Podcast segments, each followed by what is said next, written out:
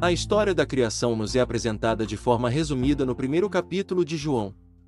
No princípio era a palavra. Agora, neste exato segundo, estamos falando do princípio. É o início de um impulso, um desejo. A palavra é o desejo que está nadando em sua consciência buscando incorporação. O impulso em si não tem realidade, pois eu sou ou a consciência de ser é a única realidade. As coisas vivem somente enquanto eu estiver consciente de que sou elas, portanto, para realizar o desejo, a segunda linha desse primeiro versículo de João deve ser aplicada.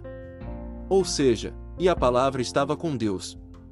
A palavra, ou desejo, deve ser fixada ou unida à consciência para lhe dar realidade. A consciência se torna consciente de ser a coisa desejada, fixando-se assim na forma ou concepção, e dando vida à sua concepção ou ressuscitando o que até então era um desejo morto ou não realizado. Dois concordarão a respeito de qualquer coisa e ela será estabelecida na terra. Esse acordo nunca é feito entre duas pessoas. Ele é feito entre a consciência e a coisa desejada. Agora você está consciente de ser.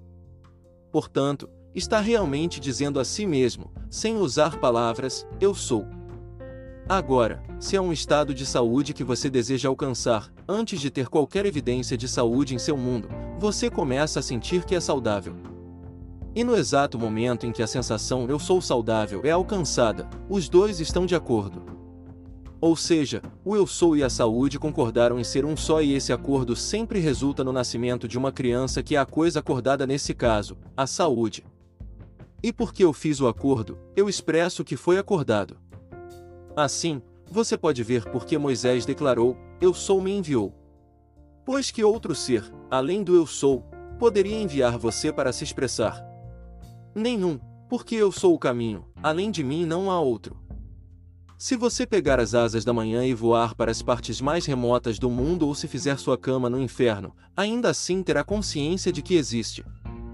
Você é sempre enviado à expressão por sua consciência e sua expressão é sempre aquilo que você tem consciência de ser. Mais uma vez, Moisés afirmou: Eu sou o que eu sou. Agora, há algo que você deve ter sempre em mente. Você não pode colocar vinho novo em garrafas velhas ou remendos novos em roupas velhas. Ou seja, você não pode levar consigo para a nova consciência nenhuma parte do homem antigo. Todas as suas crenças, medos e limitações atuais são pesos que o prendem ao seu nível atual de consciência. Se quiser transcender esse nível, você deve deixar para trás tudo que é seu eu atual ou sua concepção de si mesmo. Para fazer isso, desvie sua atenção de tudo que agora é seu problema ou limitação e concentre-se apenas em ser. Ou seja, você diz silenciosamente, mas não diz nada. Ou seja, você diz silenciosamente, mas com sentimento, para si mesmo, eu sou, não condicione essa consciência ainda. Apenas declare que você é e continue a fazê-lo, até que esteja perdido no sentimento de apenas ser sem rosto e sem forma. Quando essa expansão de consciência for alcançada, então, dentro dessa profundeza sem forma de você mesmo, dê forma nova concepção sentindo-se como aquilo que você deseja ser. Você descobrirá que, nessa profundidade de si mesmo, todas as coisas são divinamente possíveis. Tudo no mundo que você pode conceber ser é, para você, dentro dessa consciência atual e sem forma, uma realização muito natural. O convite que nos é feito nas Escrituras é ausentar-se do corpo e estar presente com o Senhor. O corpo é sua concepção anterior de si mesmo e o Senhor é sua consciência do ser. É isso que significa quando Jesus disse a Nicodemos: é necessário que você nasça de novo, pois se não nascer de novo, não poderá entrar no reino dos céus, ou seja, se você não deixar para trás sua concepção atual de si mesmo e assumir a natureza do novo nascimento. Continuará a superar suas limitações atuais. A única maneira de mudar suas expressões de vida é mudar sua consciência. Pois a consciência é a realidade que se solidifica eternamente nas coisas ao seu redor. O mundo do homem, em todos os seus detalhes, é sua consciência retratada. Você não pode mudar seu ambiente ou mundo, destruindo as coisas, assim como não pode mudar seu reflexo destruindo o espelho. Seu ambiente, e tudo dentro dele, reflete o que você é em consciência. Enquanto você continuar a ser isso em consciência, continuará a ser mais do que isso em seu mundo. Sabendo disso, comece a se revalorizar. O homem tem dado muito pouco valor a si mesmo. No livro dos Números, você verá: naquele dia havia gigantes na terra, e éramos aos nossos próprios olhos como gafanhotos. E éramos aos seus olhos como gafanhotos.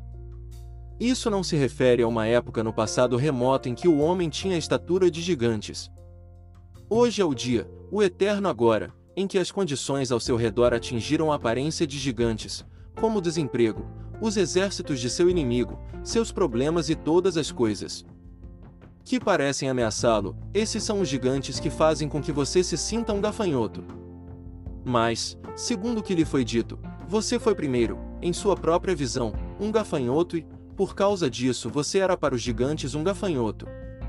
Em outras palavras, você só pode ser para os outros o que você é primeiro para si mesmo. Portanto, reavaliar a si mesmo e começar a se sentir um gigante, um centro de poder, é diminuir o tamanho desses antigos gigantes e fazer deles gafanhotos. Todos os habitantes da terra são como nada e ele faz conforme a sua vontade. Nos exércitos do céu e entre todos os habitantes da terra, e ninguém pode deter a sua mão, nem lhe dizer: Que fazes? Esse ser mencionado não é o Deus ortodoxo sentado no espaço, mas o único Deus, o Pai eterno, sua consciência do ser. Portanto, desperte para o poder que você tem, não como homem, mas como seu verdadeiro eu, uma consciência sem rosto e sem forma, e liberte-se de sua prisão. Eu sou o bom pastor e conheço minhas ovelhas e sou conhecido pelas minhas. Minhas ovelhas ouvem minha voz e eu as conheço e elas me seguirão. A consciência é o bom pastor. O que estou ciente de ser é a ovelha que me segue. Sua consciência é um pastor tão bom que nunca perdeu uma das ovelhas que você tem consciência de ser. Sou uma voz que chama no deserto da confusão humana por aquilo que tenho consciência de ser, e nunca haverá um momento em que aquilo que estou convencido de que sou deixará de me encontrar. Eu sou é uma porta aberta para tudo que sou entrar. Sua consciência de ser é o Senhor e o pastor de sua vida. Portanto, o Senhor é meu pastor, nada me faltará é visto em sua verdadeira luz agora como sua consciência. Você nunca poderá ter falta de provas ou carecer de evidências daquilo que tem consciência de ser. Sendo isso verdade, por que não se conscientizar de que é grande, que ama a Deus, que é rico, que é saudável e todos os atributos que admira? É tão fácil possuir a consciência dessas qualidades quanto a de seus opostos, pois você não tem a consciência atual por causa do seu mundo.